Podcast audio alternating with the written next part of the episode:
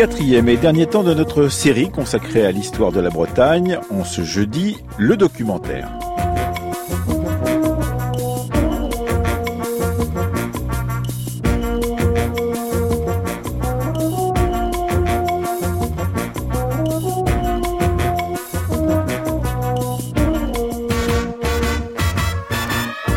Après avoir imaginé une Bretagne mondialisée lundi avec l'historien Joël Cornette, puis mardi nous être demandé comment on pouvait faire une histoire de France à partir de l'histoire locale de la Bretagne, et hier nous être interrogé sur les aléas de la langue bretonne, aujourd'hui dans le documentaire signé Victor Massé de l'Épinay et Thomas Duterre, nous allons nous rendre dans un lieu très particulier de Bretagne, une vallée qui se trouve également sur une colline avec des saints qui sont peut-être des saints différents de ceux que l'on imagine quand on se trouve trouve au Vatican ou à Rome. Ça s'appelle La Vallée des Saints. Les légendes, ça se sculpte. Un documentaire jusqu'à 10 heures, signé donc Victor Massé de l'Épinay et Thomas Duterre, avec les témoignages et les analyses de Sébastien De Cyril Pouliquin, de Magali Coumer, de Denis Moutel, d'Yvon Tranvoise, de André Rousseau, de Jean-Pierre Gris et de Patrick.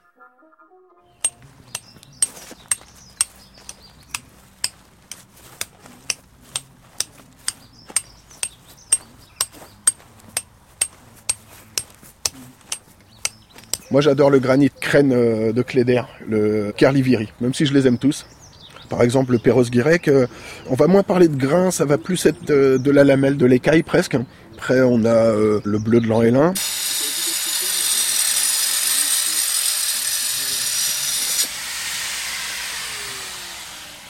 On travaille la pierre sur laquelle on marche, c'est la Bretagne quoi. On sculpte un bout de la Bretagne quand on travaille le caillou. C'est un peu une discussion avec notre région.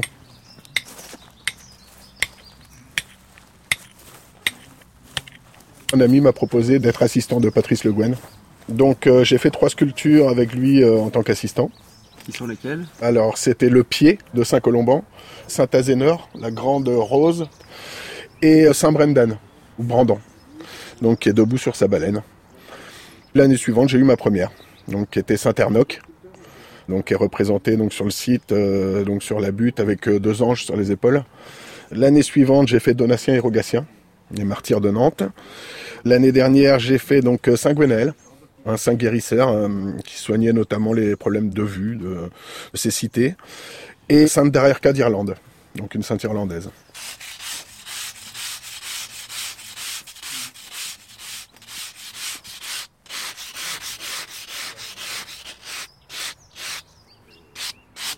La vallée des saints, les légendes, ça se sculpte. Victor Massé de l'Épinay, Thomas Duterre.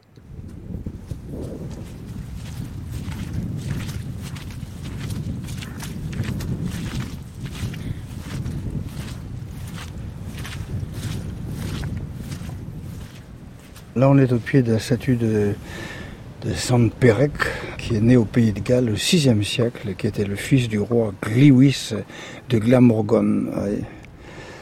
À sa mort, Pérec refuse de succéder à, son père, puisqu'il était le fils du roi, et il se consacre à sa foi. Il part étudier en Irlande et le collecteur Paul Sébillot, le collecteur des légendes euh, du 19e, euh, qui ont beaucoup mis en honneur toutes ces légendes des saints bretons, là, a fait un de ses saints préférés. Et il en fait un des sept frères qui a quitté l'Irlande pour devenir évêque en Bretagne. Euh, les autres, c'est Guy Briand, Hélène, Germain, Véran, Abram et Tresson. Alors ces dessins, on ne trouve pas du tout dans le martyrologe chrétien, mais bon, euh, ils ont une existence euh, dans l'imaginaire irlandais et breton, celte. Mais d'ici, on aperçoit une autre statue de femme à la tête coupée, c'est Sainte Trifine. On la voit juste en face là-bas qui porte sa tête. Elle a plus la tête sur les épaules, mais dans ses mains, sur son ventre, et juste en dessous de ses seins. Alors, Sainte Tréfine, on va la chercher, elle est au... Euh, c'est une sainte euh, assez représentative de, la Bretagne centrale, parce qu'il y a un, un petit bled à côté de, l'abbaye de Bon Repos, euh, dans la forêt de Kennecan, où euh, Sainte Tréfine a été décapitée.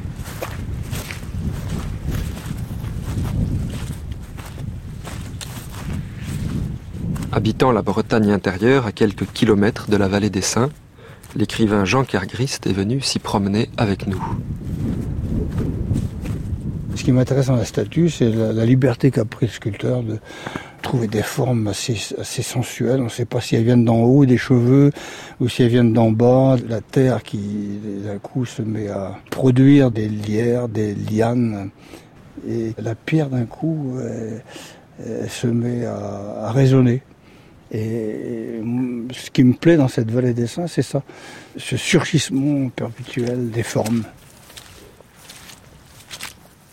Alors que le vent souffle euh, sur cette colline, est-ce qu'on peut se rapprocher un peu de, du sommet de la colline? Oui. Pour avoir encore plus de vent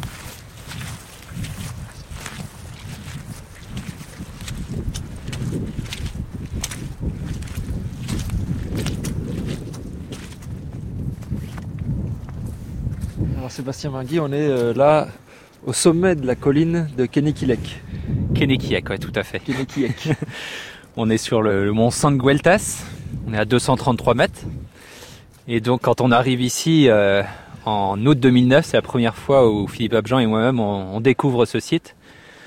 On sait tout de suite que la vallée des Saints va s'installer ici parce que on a une vue exceptionnelle à 360 degrés sur tout le Poer, hein, tout le centre Bretagne.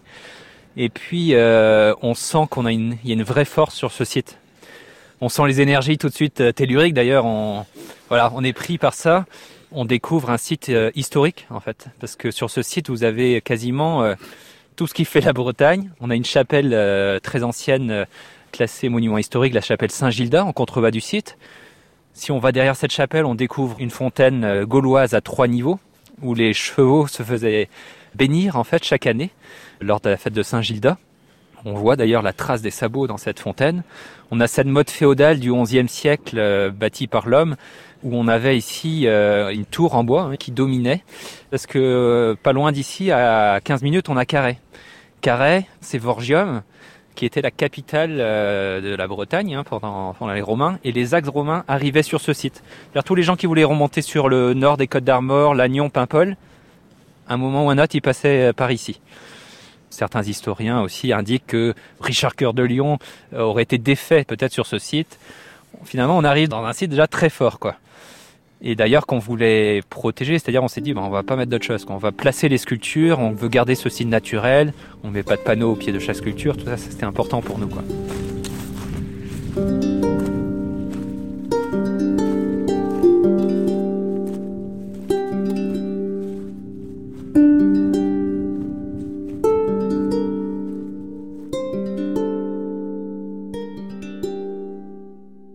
Ne faut pas isoler la vallée des Saints.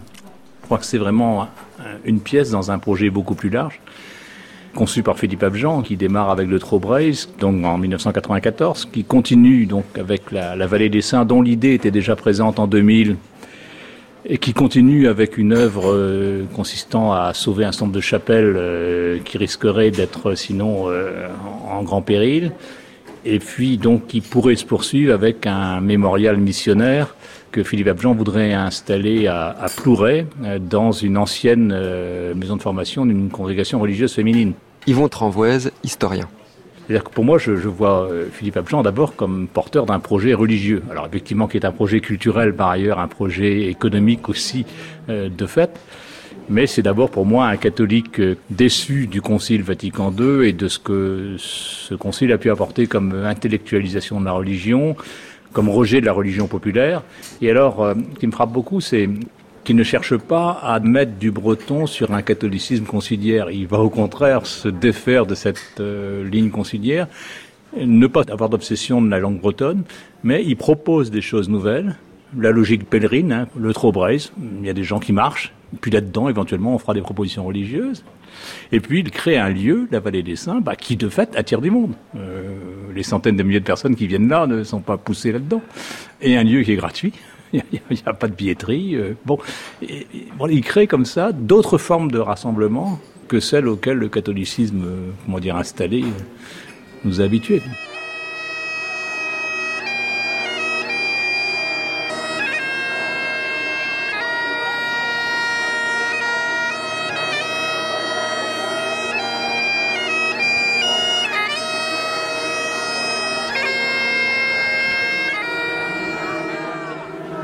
Vous êtes évêque de Saint-Brieuc depuis 2010. Voilà.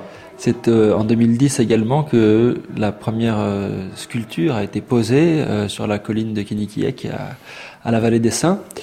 comment est-ce que cette initiative, qui ne vient pas de l'Église, qui est une initiative privée, associative, comment est-ce que vous l'avez vu arriver? Comment est-ce que vous l'avez vu se développer?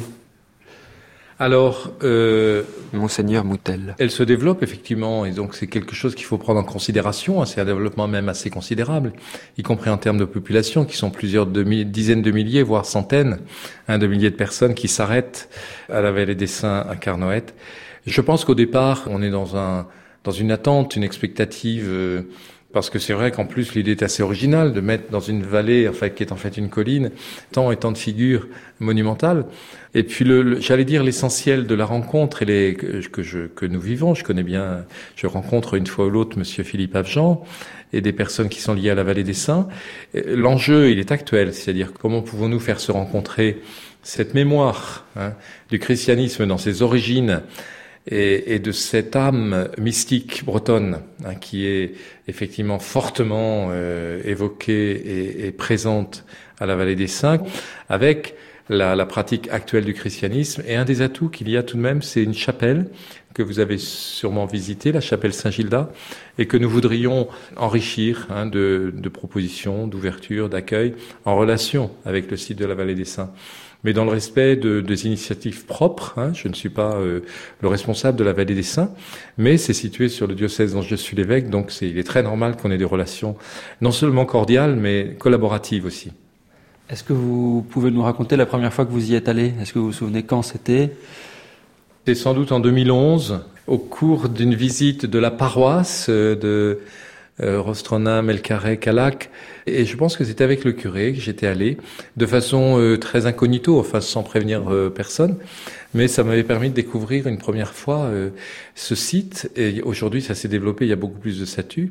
J'y suis retourné au moins à deux reprises récemment, hein, pour la bénédiction de la statue de Saint-Colomban, avec monseigneur l'archevêque de Rennes, monseigneur d'Ornelas. Nous étions tous les deux. Il y avait beaucoup de, de personnes présentes. Et puis j'y suis retourné aussi pour un pardon, le pardon de Saint-Gilda, je dis à la chapelle qui est un peu en contrebas et qui rassemble aussi hein, des, des, chrétiens catholiques, mais, mais, aussi des personnes intéressées par euh, le mouvement religieux de cette euh, région, donc au début du mois de septembre.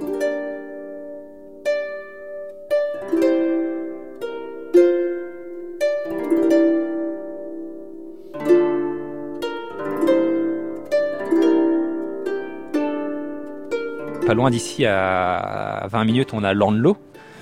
Et toute la commune de Landlo, en un mois, ils ont réuni 280 personnes et ils ont financé, même au-delà du montant, euh, leur sculpture.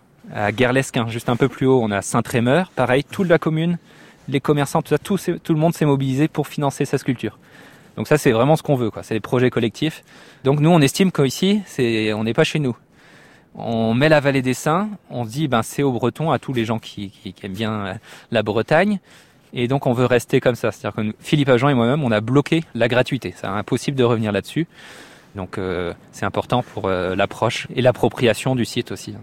Qui incite à aller à la vallée des Saints? Les clubs du troisième âge. Alors c'est assez extraordinaire parce que on, restructure les paroisses dans les diocèses. Alors les, prêtres vous disent il faut faire du covoiturage, etc. Faut s'organiser pour aller à la messe à tel ou tel clocher. Et les gens renaclent, hein, on hésite à faire ça. Par contre, euh, les clubs du troisième âge partent allègrement à la vallée des Saints. D'ailleurs, souvent, on couple la chose avec, ça c'est cocasse, on va à la vallée des Saints le matin, et puis l'après-midi, on va aller à Plouray, au centre bouddhique euh, qui, qui s'y trouve, hein, euh, ou l'inverse.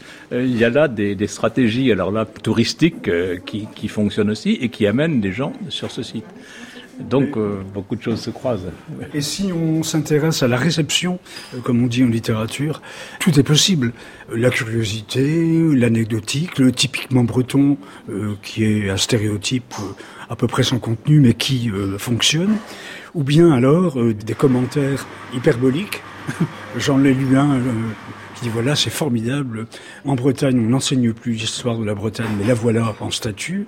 Et puis ces saints qui venaient d'Irlande, du Pays de Galles et d'ailleurs encore, euh, ils ont vécu de façon moderne, c'est-à-dire sobrement. Ils étaient écologistes avant la lettre, zéro déchet.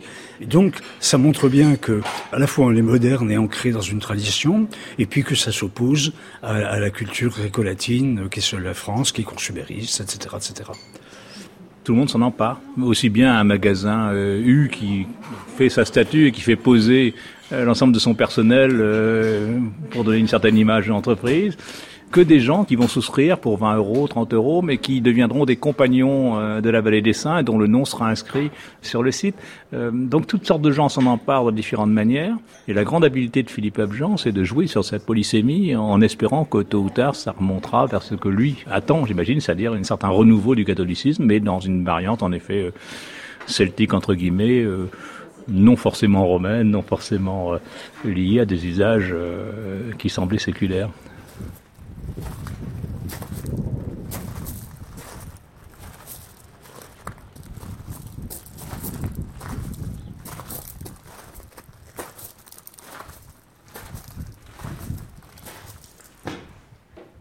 Philippe Abjean donc euh, est prof de philosophie, enfin il vient juste de, partir en retraite.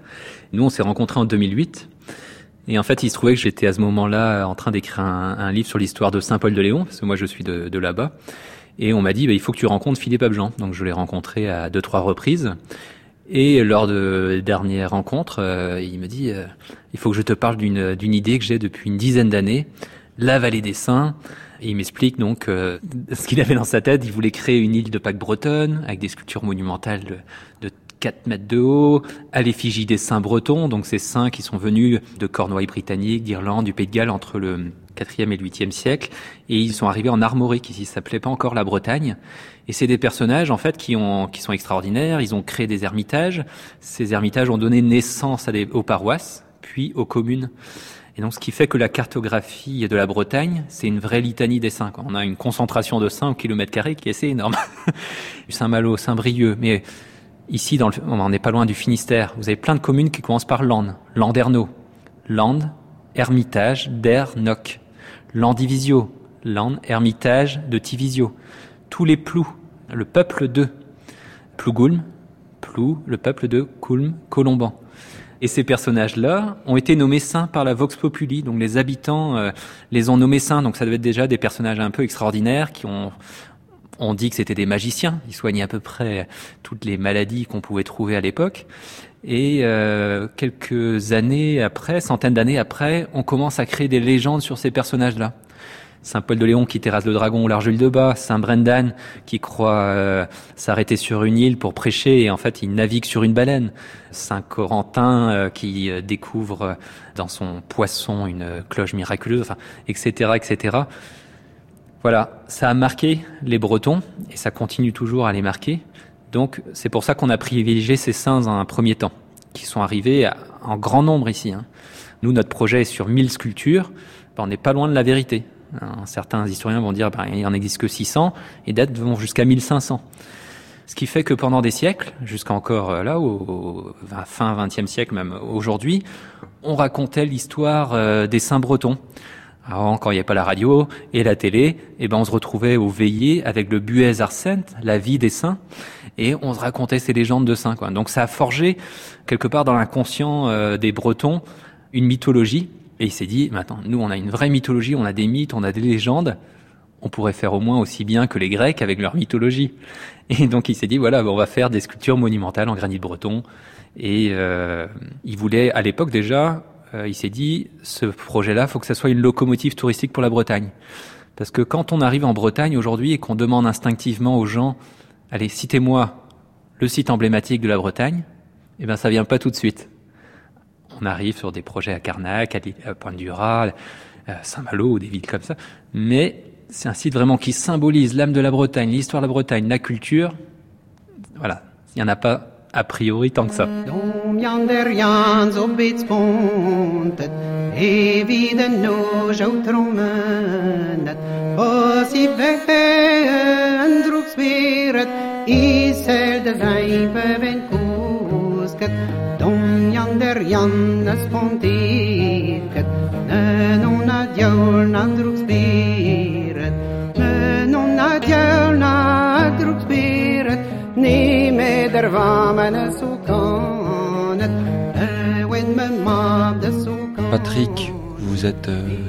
compagnon, donateur de la Vallée des Saints. Est-ce que vous pouvez nous expliquer comment et pourquoi vous vous êtes associé à cette initiative? J'ai connu la Vallée des Saints par hasard, par une euh, conférence faite par euh, Monsieur Ablian, euh, qui est le, le père fondateur de la Vallée des Saints, et sur la demande de Claude Gloasgen, qui était maire du 16e, il est venu faire une conférence sur la Vallée des Saints, alors qu'il venait de lancer son, son projet. Et on a souscrit tout de suite. C'était il y a dix ans et tous les ans on a renouvelé avec une montée en puissance, on peut dire, euh, au fur et à mesure. Qu'est-ce qui vous a séduit dans ce projet?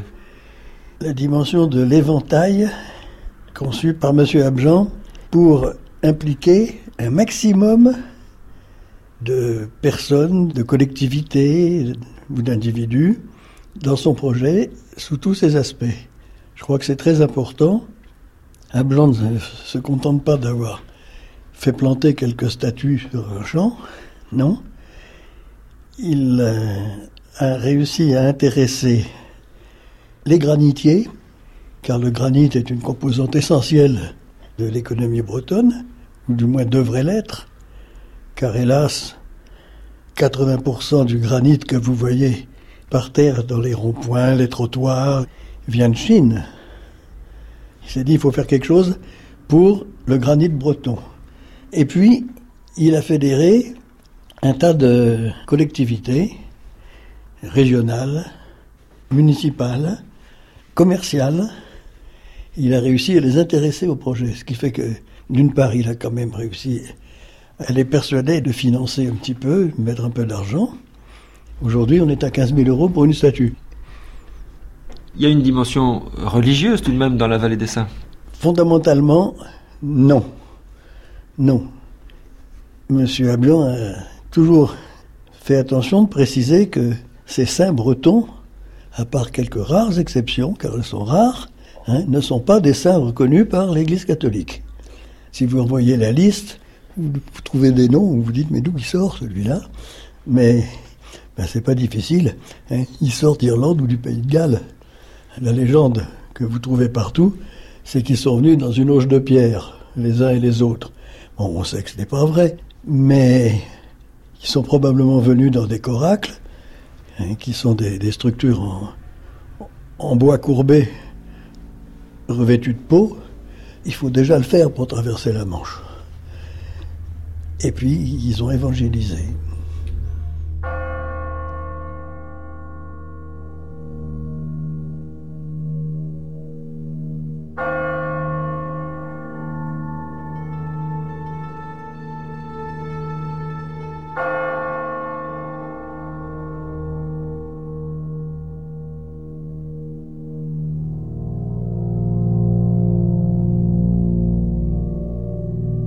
Spécialiste du haut Moyen Âge. Et en fait, dans tout ce que je fais, moi je trouve passionnant, les gens ne s'intéressent qu'au Saint-Breton. J'ai des questions que là-dessus, qui pour moi est tout à fait déstabilisant parce que c'est pas du tout le plus important, moi je trouve. Mais il y a vraiment une obsession autour des Saint-Bretons. Et alors ça, je, je cherche à comprendre pourquoi. Qu'est-ce qui s'est passé, Magali Coumer, entre le 5e et le 8e siècle en Bretagne?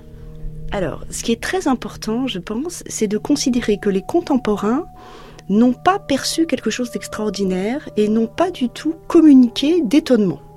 De ce point de vue-là, on a une vraie question, c'est qu'on a des sources qui constatent un changement qui pour nous va être très important, qui est le fait d'appeler Britannia une partie du continent, ce qui n'était absolument pas le cas jusque-là.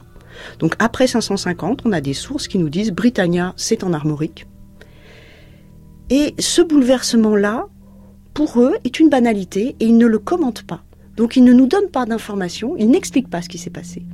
Et c'est plus tard, donc à partir du 9e siècle, qu'on cherche des explications et qu'on cherche à donner un sens à ce changement. Et Britannia, ça vient d'où? Britannia, indéniablement, ça vient des deux provinces romaines de Grande-Bretagne qui s'appelaient Britannia. Donc ça veut bien dire qu'il y a des gens qui considéraient qu'ils venaient de Grande-Bretagne et qui ont construit un pouvoir en armorique. Mais pour le reste, nous n'avons aucune trace. Et alors ce qui est de ce point de vue-là, on peut éliminer, à mon avis, l'hypothèse d'une euh, migration qui aurait été conduite, organisée. Personne euh, ne témoigne d'un phénomène de masse. C'est d'abord peut-être que les gens étaient relativement peu nombreux, ceux qui ont bougé, ça on ne peut pas savoir. Mais surtout, pour moi, ce qui est très important, c'est qu'ils ne sont pas organisés de façon claire. Ce qui fait que, pour les contemporains, c'est un phénomène qui se passe quasiment inaperçu.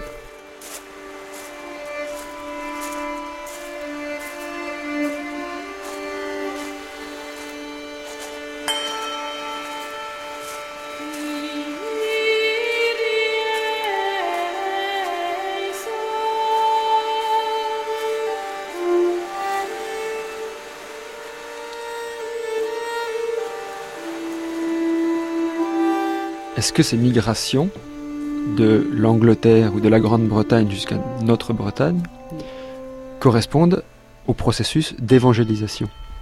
A priori, non. Alors, on commence euh, dans le premier temps. D'abord, euh, il se trouve que euh, l'armorique n'est qu'une partie de la Gaule romaine et que dans ces régions-là, la christianisation a progressé dès le IVe siècle et qu'il n'y a pas de raison de considérer que, de ce point de vue-là, la Bretagne, petite Bretagne, est en retard, ou serait en retard, par exemple, sur la Grande-Bretagne, où là aussi, il y a une évangélisation qui est en cours à partir du IVe siècle. Il y a quelques martyrs, et euh, il y a des gens qui se définissent vers 400 comme étant des chrétiens. Et donc c'est leur identité. Ils sont chrétiens, ils utilisent le latin et ils appartiennent à l'Empire romain. Puis c'est ça qui disparaît au 5e siècle. Donc il n'y a pas de raison de considérer qu'il y a un retard particulier de ces populations sur les autres. Ce qui est très important à cette époque-là, je pense, c'est le charisme. C'est-à-dire qu'il y a des gens qui se dévouent à l'idée de transmettre le christianisme. Et l'organisation ecclésiastique autour d'eux est relativement faible. Donc on a des gens qui ont une âme de chef religieux et ils soudent autour d'eux des communautés qui en font des saints. Où en fait il suffit qu'un individu montre des capacités exceptionnelles pour qu'il soit vénéré de son vivant et après sa mort comme un saint et qu'on considère que ces reliques ont un pouvoir. Donc euh, il y a très certainement des individus qui se dévouent à l'idée de transmettre le message chrétien et qui organisent alors des communautés qui sont très souvent des communautés monastiques autour d'eux. Alors, suivant les cas, on en a qui se déplacent avec ces communautés, on a d'autres qui se fixent à un endroit, et on a un système qui est complètement décentralisé. C'est-à-dire que euh, ce sont vraiment des initiatives individuelles qui progressivement finissent par établir un, un maillage de territoire.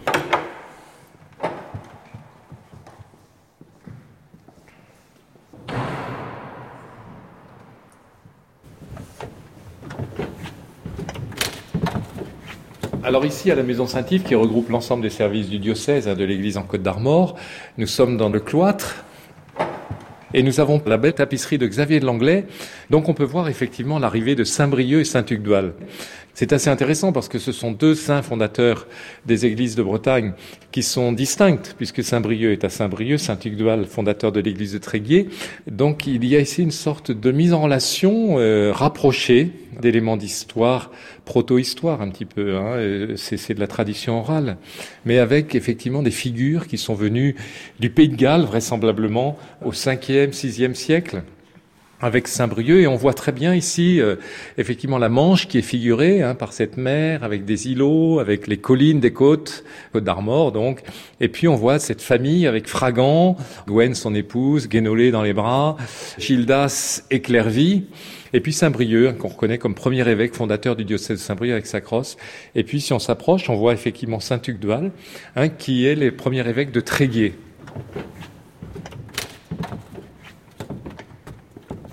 Il n'y a pas là d'attestation historique, mais il y a une tradition. C'est-à-dire qu'il y a des histoires des saints qui ont été écrites beaucoup plus tardivement, vers le Xe siècle, XIe siècle, qui ont d'ailleurs souvent des points communs, des traits communs entre les différents saints fondateurs de Bretagne.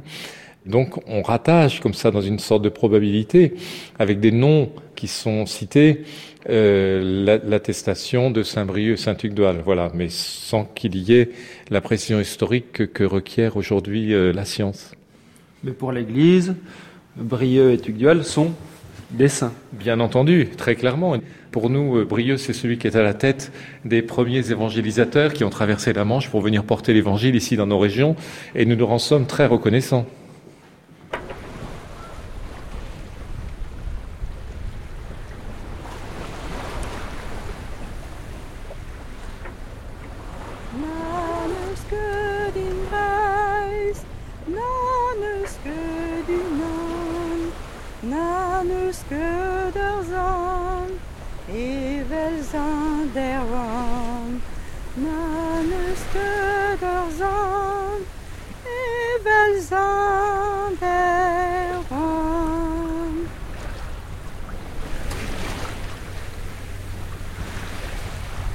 Saints bretons d'avant la réforme grégorienne, ces saints rendus saints par la Vox Populi, est-ce qu'on a une idée de leur nombre? Alors, c'est là où on a, euh, je dirais, un fantasme complet. Le, premier fantasme, c'est le fait de lier la migration au saint. De ce point de vue-là, euh, ça n'est absolument pas ce que nous avons en main. C'est-à-dire que nous avons une migration qui se fait avant 550 et euh, qui ne laisse pas de traces. Ce que nous voyons, c'est après 550, des gens qui nous disent ça c'est la Britannia. Donc il y a quelque chose qui a eu lieu avant. Mais là, on ne nous en dit rien.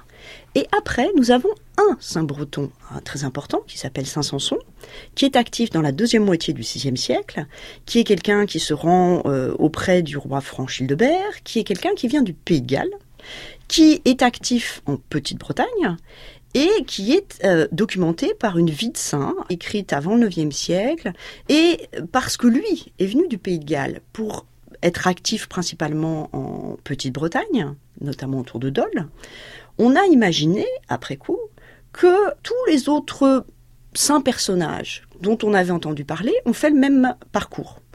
Et indéniablement, Saint Samson est quelqu'un qui a effectué plusieurs allers-retours de part et d'autre de la Manche. Donc on imagine la même chose pour des saints comme Guénolé, Malo, Magloire, etc. Et ça, on commence à le rédiger dès le IXe siècle. Mais ça ne repose sur aucun élément nouveau. C'est-à-dire que tous ces voyages ou ces, déplacements transmanches de saints, qui sont des saints bretons véritables, sont copiés sur la vie de Saint Samson. Les quelques informations nouvelles éventuellement que nous avons tiennent à l'histoire locale. C'est-à-dire que par exemple sur un saint comme Guénolé, on a des informations sur le premier oratoire qu'il a créé avant de créer le monastère de Landévennec. Ça, on peut vérifier sur le plan archéologique, il y a effectivement des étapes. Et l'idée que ces saints seraient venus de l'autre côté de la mer ne repose que sur le parallèle avec Saint Samson. Voilà, Saint Samson, par exemple, il n'a laissé aucune trace au Pays de Galles, même pas un toponyme. Donc on n'a vraiment qu'un côté de l'histoire.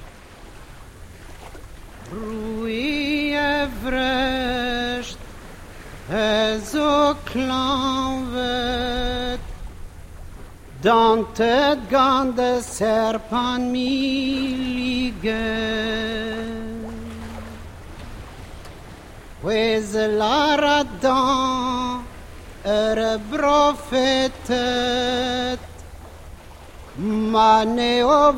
verhevo ya hei Il y en a un dont je ne savais même pas que c'était un Saint-Breton, et que je connais un peu. C'est Saint-Émilion. Ah oui, ça vous étonne ça, hein? Car Saint-Émilion a débarqué avec son, son doge de pierre, bien entendu, mais il a débarqué en Bretagne, il a évangélisé pendant un certain temps, et puis lui, il a descendu un peu plus loin, il s'est retrouvé à Saint-Émilion, précisément, qui s'appelait pas encore comme ça. Ce qui fait que les- les gens qui, du Bordelais, mon épouse est bordelaise, euh, ils tombent de l'armoire quand on leur dit qu'Émilion est un Saint-Breton. De l'armoire bretonne. Ah, toujours. Toujours. Quel statut de saint avez-vous euh, financé ou participé à financer? Alors, il y en a plusieurs, parce qu'au début, j'ai fait ça petitement, un peu au hasard et tout. Et puis, quand j'ai voulu me concentrer sur une, les noms qui me plaisaient le plus étaient déjà euh, souscrits et, et hyper souscrits. Alors, je me suis retourné vers Gwenaël, parce que j'ai un petit-fils qui s'appelle Gaël.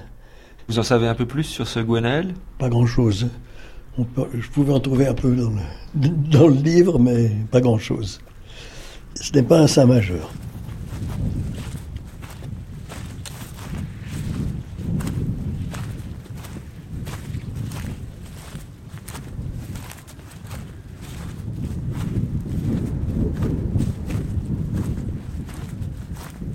Ce qu'il y a de bien dans ce lieu, c'est que les gens se baladent il n'y a pas d'ordre euh, officiel. euh, chacun peut aller d'en haut en bas, regarder le paysage ou regarder les statues, euh, lire l'histoire à laquelle elle correspond.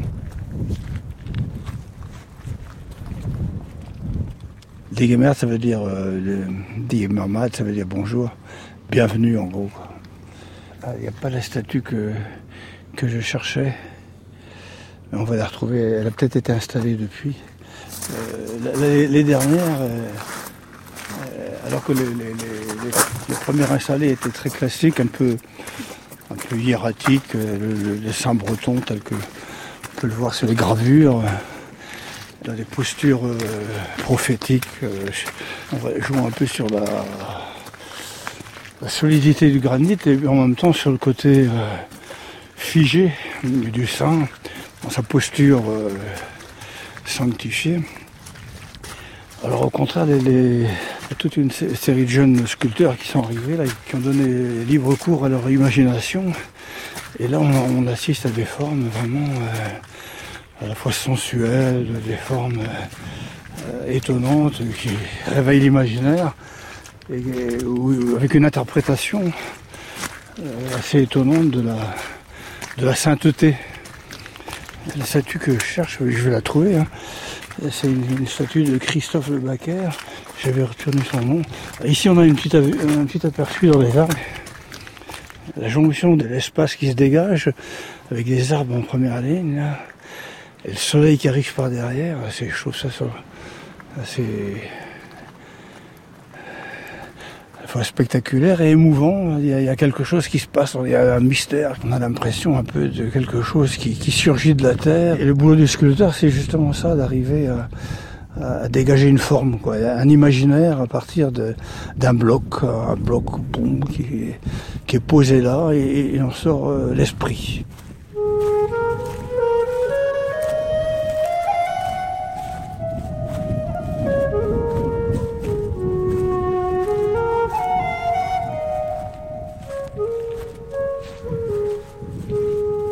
Sainte-Clairvy, c'est un bon exemple. C'est Bilal Hassan qui est un Syrien. Parce que le projet, euh, tout de suite dès le départ, hein, fait avec Philippe, euh, on s'est dit, voilà, nous on, on est, on est, on est breton, on défend la Bretagne, mais euh, breton ouvert aussi sur le monde. Et l'idée c'était de dire, n'importe qui dans le monde, n'importe quel sculpteur peut réinterpréter nos légendes. Et dans l'équipe de départ, d'ailleurs, on avait Sinou Chamungam, euh, qui est indien. Arrivé Bilal Hassan, un Syrien. On a une Portugaise. Cette année, on a un Québécois qui arrive. Voilà, ça permet d'avoir d'autres lectures des légendes et d'avoir quelque chose de très ouvert, euh, chercher l'universel un petit peu aussi.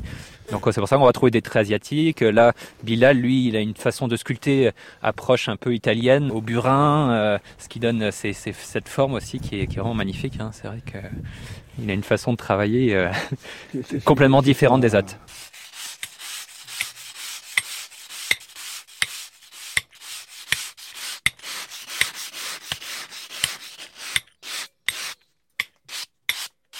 J'essaye d'observer si oui ou non, un jour ou l'autre, ces statues seront taguées. À ma connaissance, non. Euh, il y a une sorte de clôture virtuelle qui s'est introduite et une sorte de sacralisation du fait du site qui n'est pas traité comme autrement, et peut-être justement parce qu'il est gratuit. Yvon Tranvoise, Euh, historien. la deuxième chose, il y a eu une polémique dans la presse à propos des statues qui rouillent, comme on disait. C'est-à-dire qu'en fait, euh, euh, le granit, euh, bah, ma foi, vieillissant un peu, il y a des traces euh, un peu euh, rouilles qui apparaissent sur des statues. Déjà, on avait eu des remarques euh, intéressantes sur le- la statue de Saint-Yves, une des premières installées, qui avait pas mal verdi. Enfin bon. Et ça, c'est extraordinaire, parce qu'en quelque sorte, il y a une patine naturelle qui se met. Et il y a des gens aujourd'hui qui, euh, arrivant comme ça inopinément euh, sur le site, s'imaginent que les statues sont là depuis très longtemps. Je crois que ces deux éléments-là, cette patine naturelle, mais qui va plus vite qu'on ne pensait, et puis l'accès gratuit, sont des éléments qui jouent beaucoup pour, euh, euh, oui, pour la, la sacralisation, comment dire, entre guillemets, du lieu. Ces statues ont donné lieu également à des polémiques dans Libération et dans un autre journal dont j'oublie maintenant la référence, euh, concernant son esthétique. Quoi. Euh, ringard, affreux, euh, massif. André Rousseau, sociologue. Bon, on est là dans un conflit typique d'arbitraire culturel, comme dirait l'autre, qui est insoluble, mais qui, mais qui est intéressant, parce que, vu de Paris, euh, la Bretagne a des côtés sympathiques, pourvu qu'elle soit showbiz. Hein. Euh, dès qu'elle devient enracinée, et manifestement enracinée, on la suspecte, et sur quoi on tombe Sur l'esthétique. C'est très intéressant de regarder le regard extérieur et critique sur la vallée des Saints. Donc c'est une Bretagne qui convient pas à une certaine vision parisienne attendue.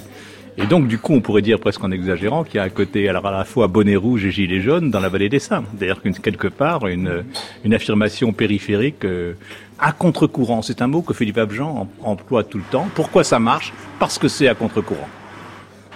Je voudrais inscrire aussi euh, cette vallée des Saints dans l'histoire longue. Finalement, le geste de Philippe Abjean euh, s'enracine au XIXe siècle, où on réinvente la Bretagne, ses traditions littéraires, sa langue, pour montrer qu'elle est un peuple exceptionnel. Et quand il dit qu'il inscrit dans la pierre la mythologie de la Bretagne, d'une part, on, on saisit bien l'ambiguïté par rapport au catholicisme, il parle de, de mythologie, et puis, euh, en même temps, son dessin d'un catholicisme populaire qu'il veut, en un sens, euh, réhabiliter. On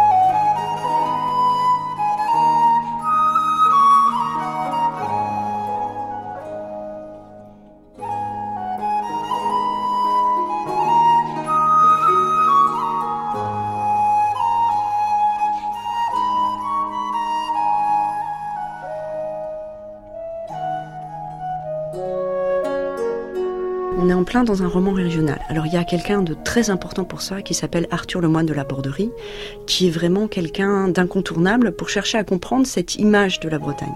C'est que pendant des siècles, on n'a pas fait particulièrement attention à ces saints bretons. C'est-à-dire que si on cherche au niveau des toponymes, au niveau des cultes populaires, au niveau des prénoms qu'on donnait aux enfants, ces saints bretons n'ont pas particulièrement la cote. On est au contraire dans une réaction qui est assez logique, hein, à partir de- du Concile de Trente, qui est l'idée de chercher des saints qui soient universels et qui soient bien établis. hein. Sainte Anne, par exemple, voilà, ça c'est Sainte Marie, évidemment.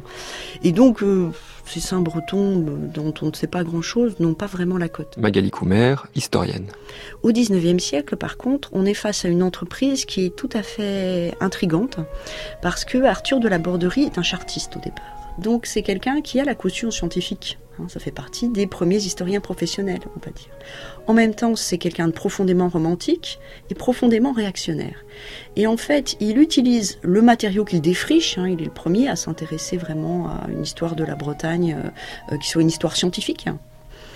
Et il utilise les matériaux qu'il a pour illustrer euh, ses convictions politiques. Et donc de ce point de vue-là, on a quelque chose qui a longtemps fait illusion, parce que c'est quelqu'un qui a été formé comme un historien, donc il cite des sources. Le problème, c'est qu'il cite des sources du XVIe siècle, XIIe siècle, XIXe siècle, et qu'il mélange tout ça pour arriver à faire ce qu'il a envie de faire.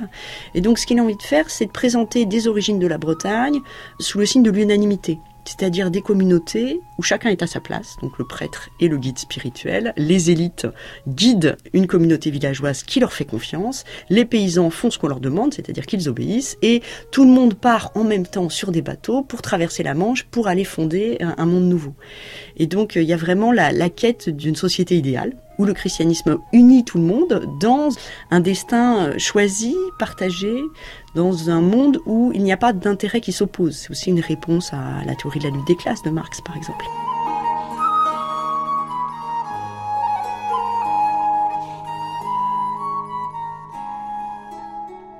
Beaucoup d'églises paroissiales, notamment, ont deux saints, le saint patron officiel dans le calendrier romain, et puis un, saint patron plus local qui est l'objet d'un pardon euh, beaucoup plus populaire. Donc il y a toujours cette, euh, là aussi cette sorte de diglossie, si j'ose dire, religieuse, où on a à la fois le, romain et le breton.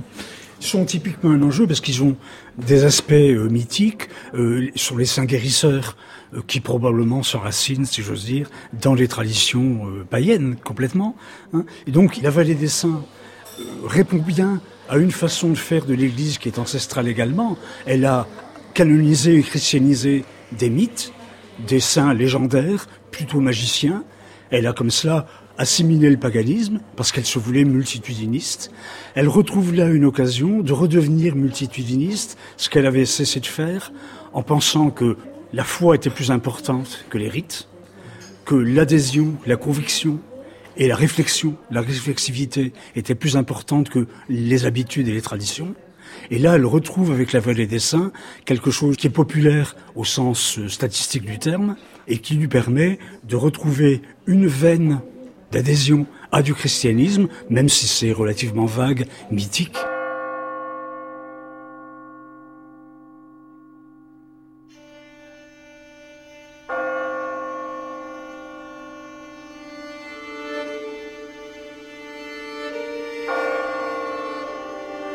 C'est peut-être l'originalité chrétienne par rapport à la vénération de, divinités païennes, on pourrait dire, c'est de faire euh, un ensemble qui est relié au Christ avec du récit. C'est en cela qu'on se distingue peut-être de la magie ou, ou de l'art divinatoire ou de choses pré-chrétiennes, c'est qu'il y a un récit. Monseigneur Moutel. Il y a un récit. Alors il y a toujours un récit. Il y a un récit aussi concernant des, des forces, euh, ce que le monde druidique peut-être évoque aujourd'hui encore. Mais là, il y a un récit euh, des Écritures, de l'Écriture sainte, qui rapporte cette histoire à Jésus, au projet de Dieu de d'aimer et de sauver l'humanité. Et les saints, eh bien, se rapportent à ce courant fondamental qui n'est pas le leur, hein, mais qui vient euh, du Christ. Mon grand souhait, mais Monsieur Abjean le connaît bien et il, je suis sûr qu'il le partage, c'est que surtout ce, cette réalisation gigantesque et magnifique de la vallée des Saints ne se coupe pas de ses racines chrétiennes. Parce que si on en faisait par malheur un lieu de grand mélange euh, de divinités plus ou moins connues, plus ou moins obscures, ou d'appels, comme c'est assez fréquent par les temps qui courent, comme ça peut être assez à la mode, hein, de forces telluriques ou qui peuvent nous saisir pour le meilleur et pour le pire. C'est évidemment pas la direction dans laquelle je souhaite voir évoluer la vallée des Saints, mais je ne pense pas.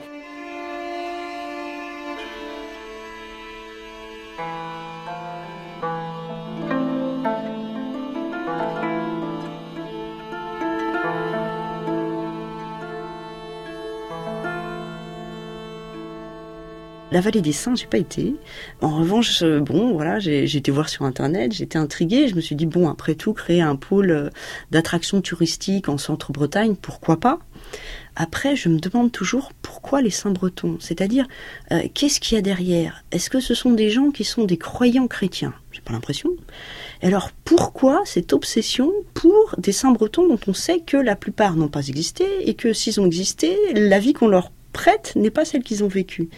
Et là, il y a quelque chose, moi, qui me dérange, parce que j'ai l'impression qu'il y a vraiment l'obsession de chercher un moment où tous les Bretons auraient été unis tous ensemble, et là on retrouve euh, Arthur de la Borderie, comme si c'était impossible d'imaginer une communauté euh, bretonne où les gens aient des intérêts divergents. Et là, en Centre-Bretagne, je trouve que c'est particulièrement intrigant en fait le fait de vouloir absolument revenir à ce passé qui n'a pas existé, mais euh, qu'on en fasse comme ça un monument, qu'on investisse. Pourquoi là et pourquoi maintenant? Et je pense, mais là je suis pas spécialiste du XXIe siècle, mais je pense que c'est parce que justement on est à un endroit où les tensions sociales s'exacerbent, où euh, les gens ont des intérêts tout à fait divergents. Une des questions fondamentales pour le centre de la Bretagne, c'est autour de l'agriculture intensive et la production intensive de nitrates. Les algues vertes euh, augmentent tous les ans. Est-ce qu'on va continuer sur ce modèle de développement-là? Est-ce qu'on va imaginer une agriculture Est-ce qu'on va abandonner l'agriculture? Est-ce qu'on va pouvoir continuer à boire l'eau du robinet? Ça, ce sont des questions vraiment importantes. Et, en fait, j'ai l'impression que toutes les questions qu'on me pose sur les Saint-Bretons et toute cette euh, focalisation autour des Saint-Bretons, c'est une façon de ne pas parler des choses qui fâchent.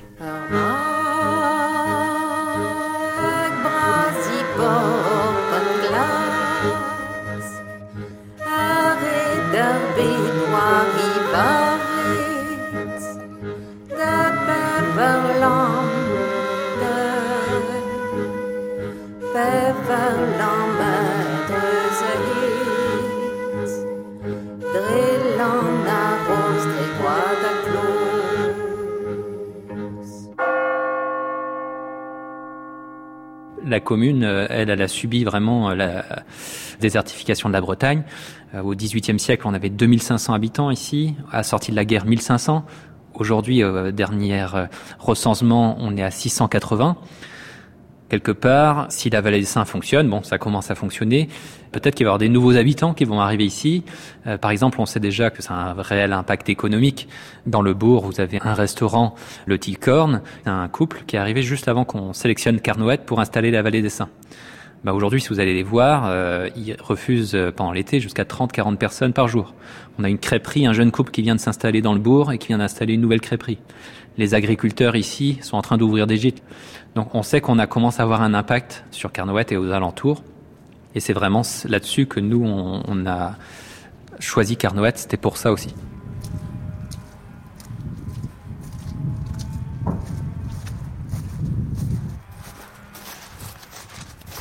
En fait, on n'était pas loin en train de tourner, on est en camion et on tournait dans le coin.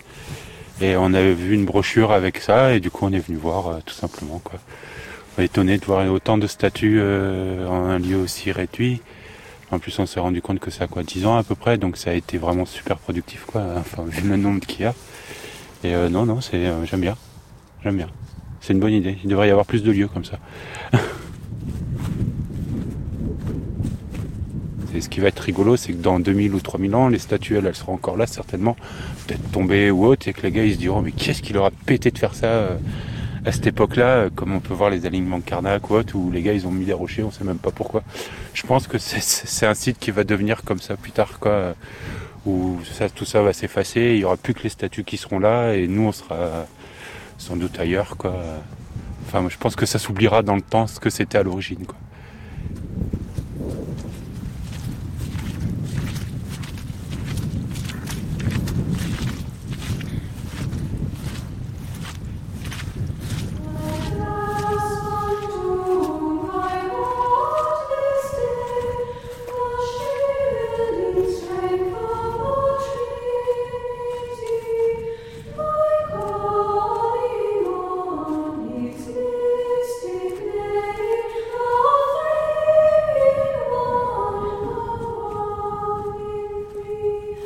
Merci à Sébastien Mingui, directeur de la Vallée des Saints, Cyril Pouliquin, sculpteur, Denis Moutel, évêque de Saint-Brieuc, Magali Coumer, historienne, Yvon Tranvoise, historien, André Rousseau, sociologue, Patrick, mécène, Jean Kergrist, écrivain. Merci aussi aux visiteurs croisés à la Vallée des Saints, à Henri Masson, conservateur régional des monuments historiques à la DRAC de Bretagne, et à Yvette Clément et Nathalie Bénibry, rencontrés au restaurant Le Coriandre à Trémargat. Mixage Delphine Baudet. La vallée des saints, les légendes, ça se sculpte. Un documentaire de Victor Massé de l'Épinay et Thomas Duterre. Voilà pour ce dernier volet de notre série consacrée à l'histoire de la Bretagne dans la fabrique de l'histoire. Vous pouvez bien entendu écouter ou réécouter tous les épisodes sur le site de France Culture, franceculture.fr, discuter avec nous sur le groupe Facebook des Amis de la fabrique de l'histoire ou encore nous suivre sur le réseau Twitter à l'adresse Fabrique FC, Fabrique FC demain, histoire et actualité comme tous les vendredis dans la fabrique de l'histoire.